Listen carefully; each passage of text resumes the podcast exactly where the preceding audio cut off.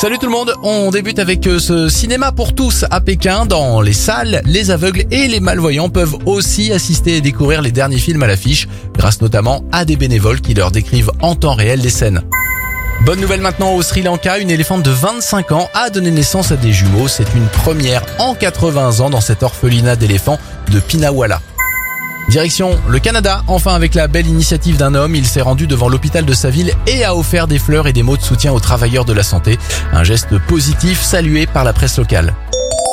C'était votre journal des bonnes nouvelles, vous pouvez le retrouver maintenant en replay sur notre site internet et notre application Radioscoop.